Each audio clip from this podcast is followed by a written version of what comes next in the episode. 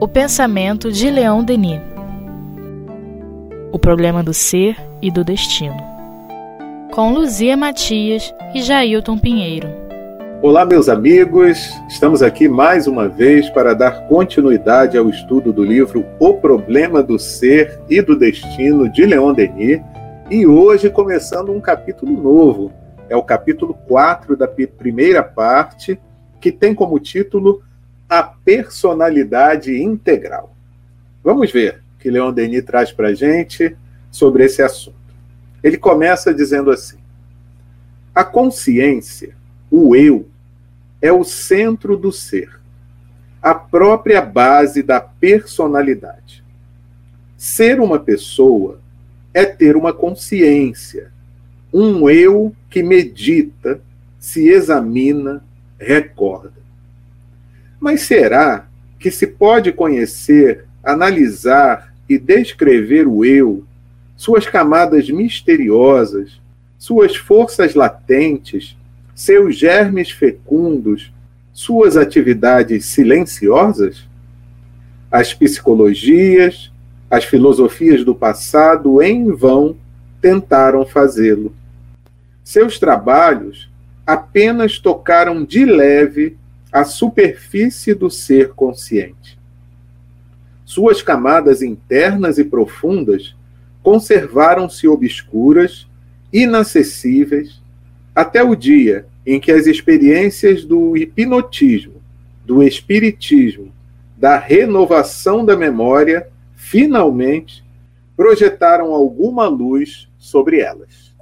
É, a, a psicologia né, que ele está falando aqui era ainda uma ciência nascente, né? É, conseguiu avançar muito além do que havia no passado, né? É, com uh, os estudos uh, de Freud, Jung, né, outros tantos que vieram depois, e a todo tempo está uh, trazendo novos enfoques, novas possibilidades, e já é hoje não é, uma escola é, discutida, mas é, instalada, e a gente sabe que é irreversível, que, é, que são as técnicas transpessoais. Então, hoje, essas coisas aí, não é, do hipnotismo, dos estados alterados de consciência, já são objeto de estudo da psicologia e de práticas terapêuticas, né? Apesar das discussões como as terapias de vidas passadas, a constelação familiar, né, que lida com conteúdos é, misteriosos mesmo, né, para, para essa camada mais superfície da personalidade, é, que isso que ele está começando a falar aí, é que depois Freud e Jung iriam chamar de ego, né? Aquela, aquele conjunto de uh, características pelas quais a gente se define. Mas Jung é, colocou aí a importância do inconsciente, né? É, de onde partem emoções, de onde partem é, informações que a gente é, que governam a nossa vida. É isso que ele fala, uh, provocando, estimulando um estudo aprofundado, um, o autoconhecimento mais profundo, indo além das coisas mais superficiais para poder entender é, o que fazemos, o que não fazemos. E, e sempre que eu falo nesse assunto, é, me vem à mente aquela pergunta é, de Paulo de Tarso, que é assim, dá a maior dica, né? Por que, que o bem que eu quero eu não faço e o mal que eu não quero, esse eu faço? Né?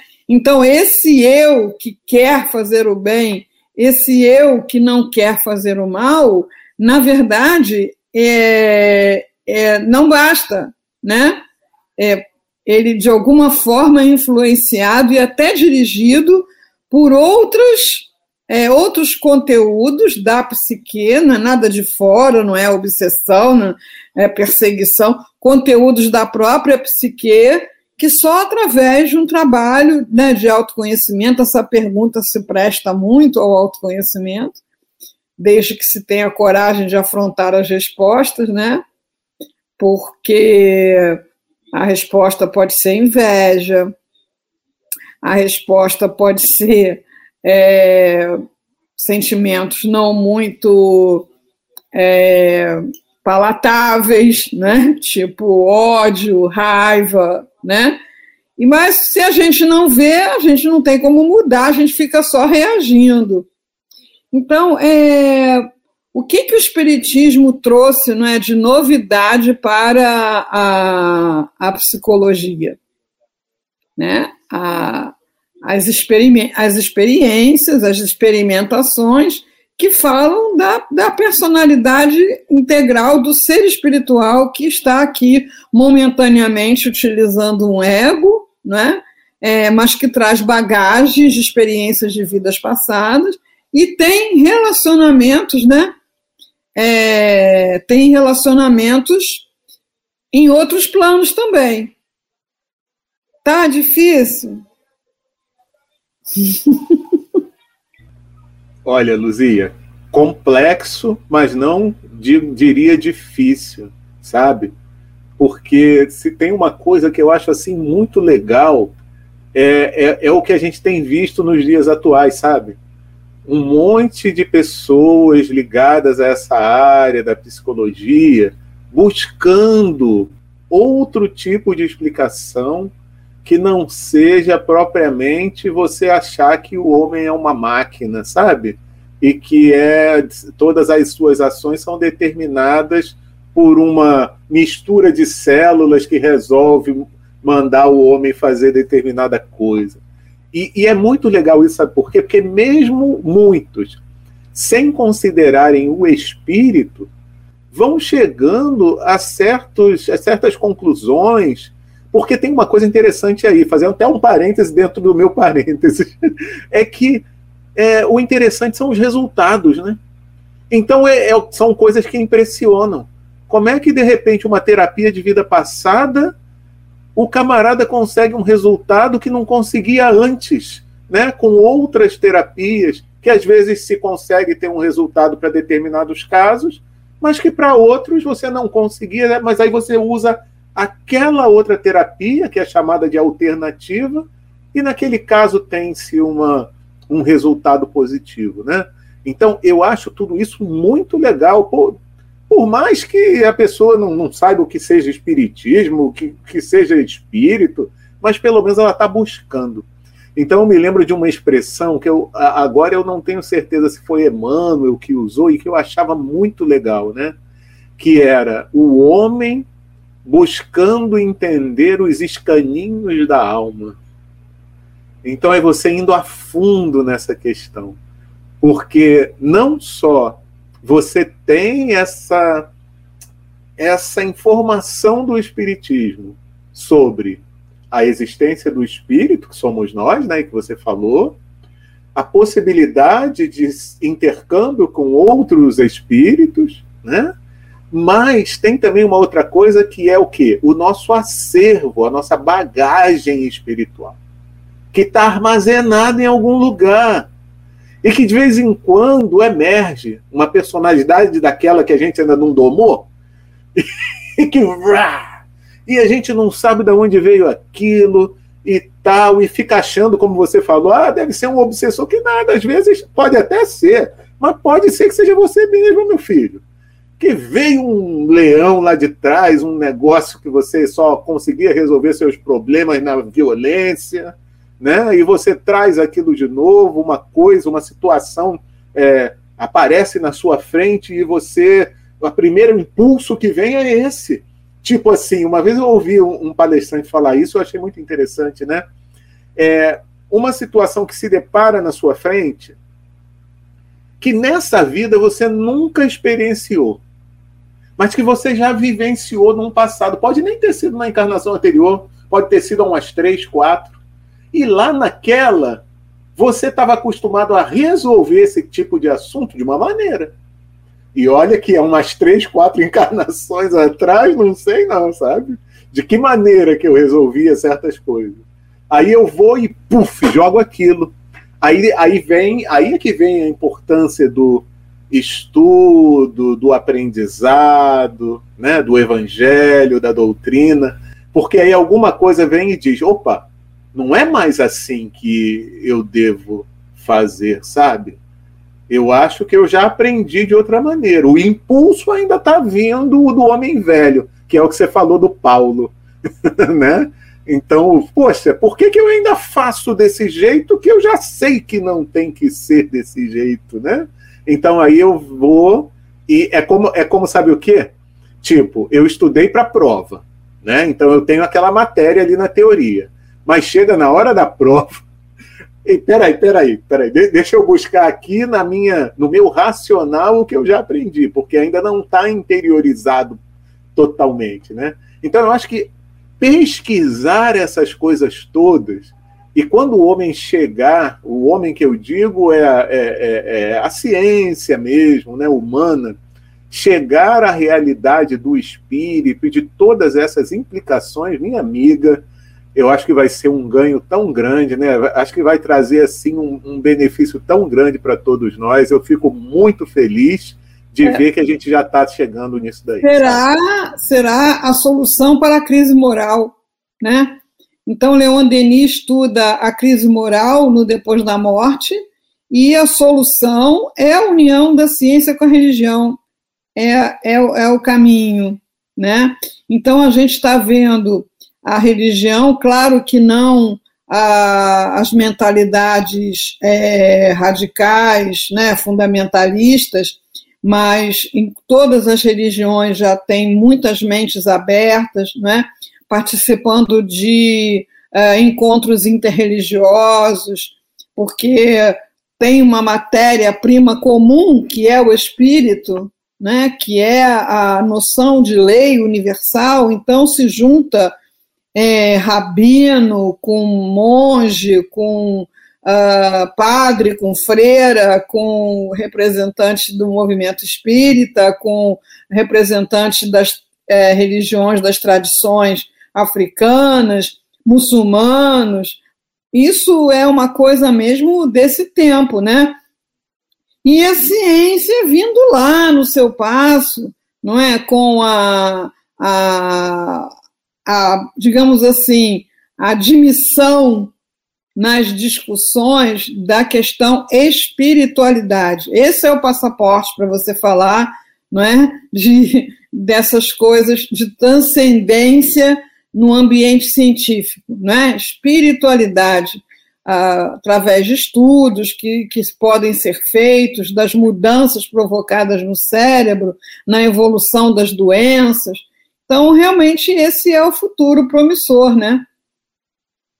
Agora, a psicologia aqui ao tempo de Leon Denis, ela, ela era uma coisa bastante inicial mesmo, os seus grandes nomes da, da base da fundação estavam fazendo ainda suas pesquisas e escrevendo seus livros, e, enfim. Mas hoje a gente pode acessar uh, no Google né, uma imagem da psique uh, no modelo junguiano, por exemplo. Né? E você vai ver que isso que a gente diz que é a gente é uma pontinha de iceberg. Né? que é aquela parte do eu da qual você tem consciência.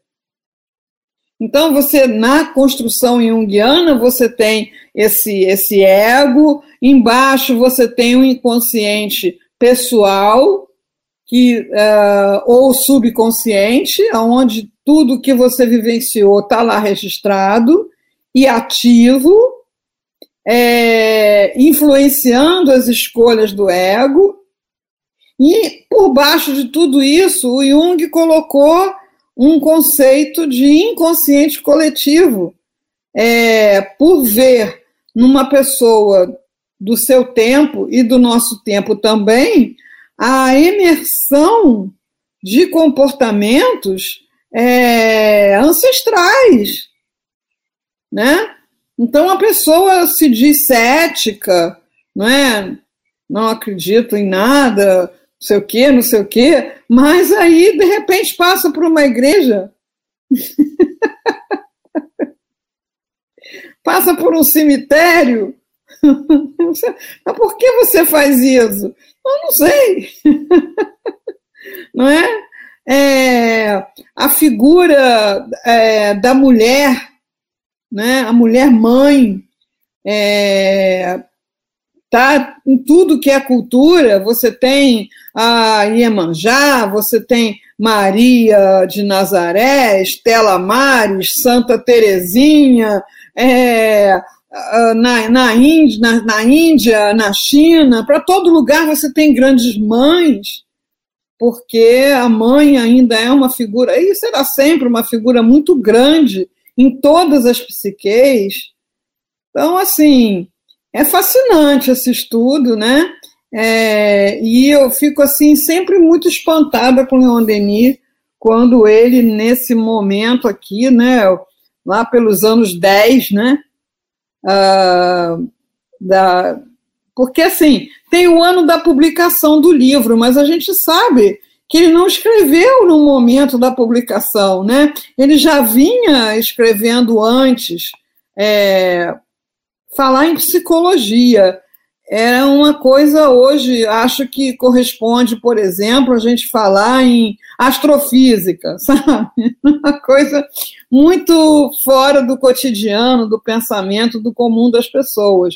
Mas o ser humano sempre está nessa busca que Paulo de Tarso falou tão bem, é, que Agostinho nos ensina seu método no livro dos Espíritos, aquela célebre resposta 919A, né? Porque, ah, conhece a ti mesmo. Ah, tá legal, conhece a ti mesmo, mas como é que eu vou fazer isso? eu vou te ensinar como eu fazia. E você vê uma disciplina muito grande de todos os dias repassar as suas escolhas, as suas ações, os seus funcionamentos, é, não para dizer, ah, aqui eu acertei, aqui eu errei, vou para o inferno, não. Para você entender por que, que em certas situações você se sai bem, por que, que em outras você é, descompensa, se descontrola, é, vai na contramão do seu objetivo, né? Então, assim, todo mundo tem família, né? e todo mundo quer se dar bem com a família. Mas tem um funcionamento na família que vai contra esse objetivo. E não para para pensar, peraí, eu não quero harmonia em família? Ah, quero, é o maior sonho. Então para de fazer isso. Ah, não, não consigo. É, eu sou assim, é meu jeito. Então você quer que o mundo se adapte, se conforme à sua forma de funcionar? Não vai rolar, né? E ele fala lá no finalzinho da resposta: faça-se perguntas, não temos multiplicá-las. Né? Então é muito, como sempre, né, Leon Denis, muito avançado do seu tempo é, avançado mesmo nessa questão da ciência, psicologia, em estar tá fazendo esse anúncio aí de camadas internas, profundas, obscuras, é, que algumas só são acessíveis mesmo pela hipnose, né? Mas há que ter muito cuidado no emprego dessa ferramenta. É, em geral, não há necessidade de se trazer uh, acontecimentos de vidas passadas para resolver as nossas questões. Elas podem ser resolvidas com informações muito mais superficiais, menos traumáticas, né? Mas eu me lembrei daquele caso daquela mulher de Minha Vida Noutra Vida. Aquela mulher, se não tivesse sido tratada pela hipnose, pela TVP, ela ia parar no hospital psiquiátrico. Porque ela começou a ser invadida por aqueles conteúdos, imagens, nomes, né? é, de outras vidas que afloravam a consciência.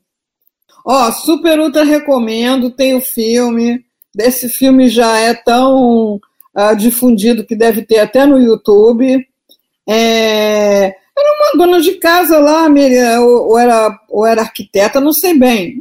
Uma, uma, uma mãe de família nos Estados Unidos, e ela começa a ter visões de, de imagens de, de, um lugar, é, de, de situações acontecendo com uma mulher e seus filhos ela começa é, ou sonhos ou mesmo de forma lúcida, tipo transe, né? Ela começou a ser invadida por essas imagens. Então, depois de muito vai, vem, vem, vai, ela vai uh, chegar a esse terapeuta que, pela hipnose, é, resgata o nome de uma cidade e o nome de uma família, uma cidade na Irlanda, e aí ela vai lá, a família dela dá maior apoio, ela vai lá nessa cidade da Irlanda, né, pesquisar a existência dessa família. E ela encontra essa família e os, os que teriam sido filhos dela na outra vida dela ainda estavam encarnados, velhinhos. e a situação é que o pai morreu, a mãe foi removida para um sanatório, também muito doente, e pegou o menino mais velho, que devia ter uns sete anos, oito anos, e falou para ele não deixar a família se dispersar, os irmãos, para manter os irmãos unidos. E ele prometeu. Só que, é claro, ele não tinha como manter essa promessa. Então, ele, assim como os irmãos, foram entregues a outras famílias, né? E ele ficou com essa culpa de não ter conseguido é, cumprir isso, né? E ele estava lá arrastando aquela culpa. E todo esse movimento foi para ela ir lá e libertá-lo dessa culpa. É muito bonita a história. E tem no, no Google, tem lá a foto dela, né, uma mulher de 40 e poucos anos, com seus filhos velhinhos em volta. Sabe? É muito incrível, né? Então, assim, uma pessoa que começa a ter visões, é, uh, ideias, e ela começou a desenhar as coisas, ela ia, ia parar num tratamento psiquiátrico mesmo, não ia ter como desenrolar esse negócio, né? Essas camadas internas e profundas só são acessíveis pelas experiências de hipnotismo e pelas ideias que o Espiritismo veio difundir, não é? da reencarnação. E você me fez lembrar agora, sabe de quê? Daquele livro do Bezerra, A Loucura sob o Novo Prisma porque quantas pessoas foram tidas como loucas, né? Loucas, como você está falando que ela poderia também chegar a esse estado, é, por não considerar essa possibilidade da existência do espírito, da reencarnação. É, é muito interessante mesmo tudo que o espiritismo vem abrir para a gente, né?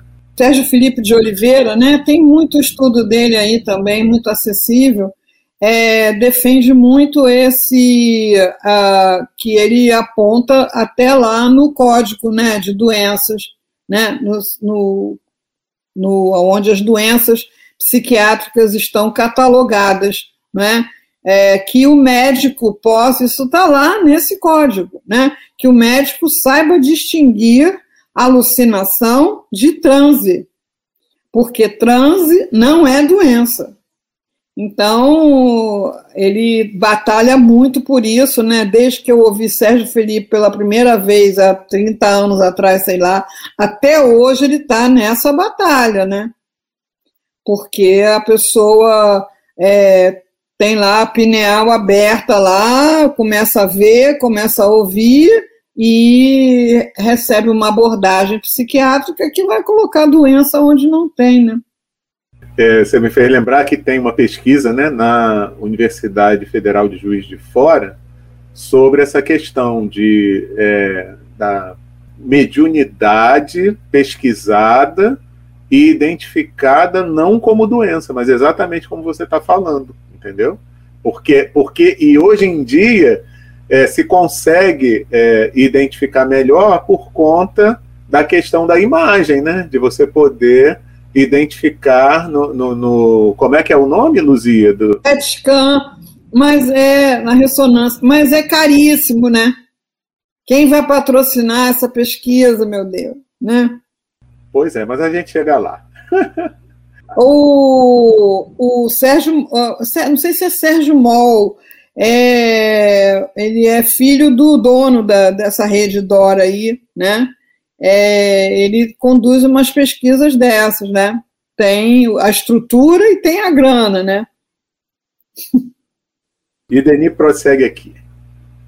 E então, pôde-se ver que em nós se reflete, repercute todo o universo, em sua dupla imensidão de espaço e de tempo. Dizemos de espaço, pois a alma, em suas livres e plenas manifestações, não conhece as distâncias. Dizemos de tempo, porque todo um passado repousa nela e o futuro lá está, em estado embrionário. Pois é, eu estava falando com você antes da gente começar que esse texto foi um texto de encontro, né? Há muito tempo atrás, o nosso encontro já está no 35, então, foi... olha, como a, a, a gente que tem um, um computador, né? que tem, um, que tem uns programas, né? Ele tem um programa espaço tridimensional, né? Altura, largura, profundidade. E ele tem um programa tempo é, passado, presente e futuro. Então, a gente é, compreender é, de uma forma mais ampla, mais profunda, isso que Leon Denis está falando aqui, o nosso cérebro fica igual aquele robozinho de perdidos no espaço. Não tem registro, não tem registro. Mas hoje a gente ouve, eu ouço, embora não compreenda, né? É, eu ouço dizer que uh, o, o, o Big Bang foi que começou o tempo. É um tal de singularidade. é um tal de multiversos. É, então a gente vê que a, a ciência né, é, tem lá um, um patamar de mentes é, que conseguem, que tem lá uns modelos de computador mais avançado que conseguem fazer análise de realidade fora disso tudo aí. Né? Mas nós, na nossa experiência comum, por exemplo, se você fizer um relaxamento, um exercício de concentração e, tra e trazer para a sua memória, vamos escolher, né? Um momento muito feliz da sua vida, né? Digamos assim, né? Um momento lá na sua infância em que você, é, sei lá, comeu algodão doce pela primeira vez, é, meditando em torno dessa situação, é, você vai sentir o gosto desse algodão doce, o cheiro desse algodão doce. Você vai lembrar dos sons é, do ambiente, se era um parque, se era.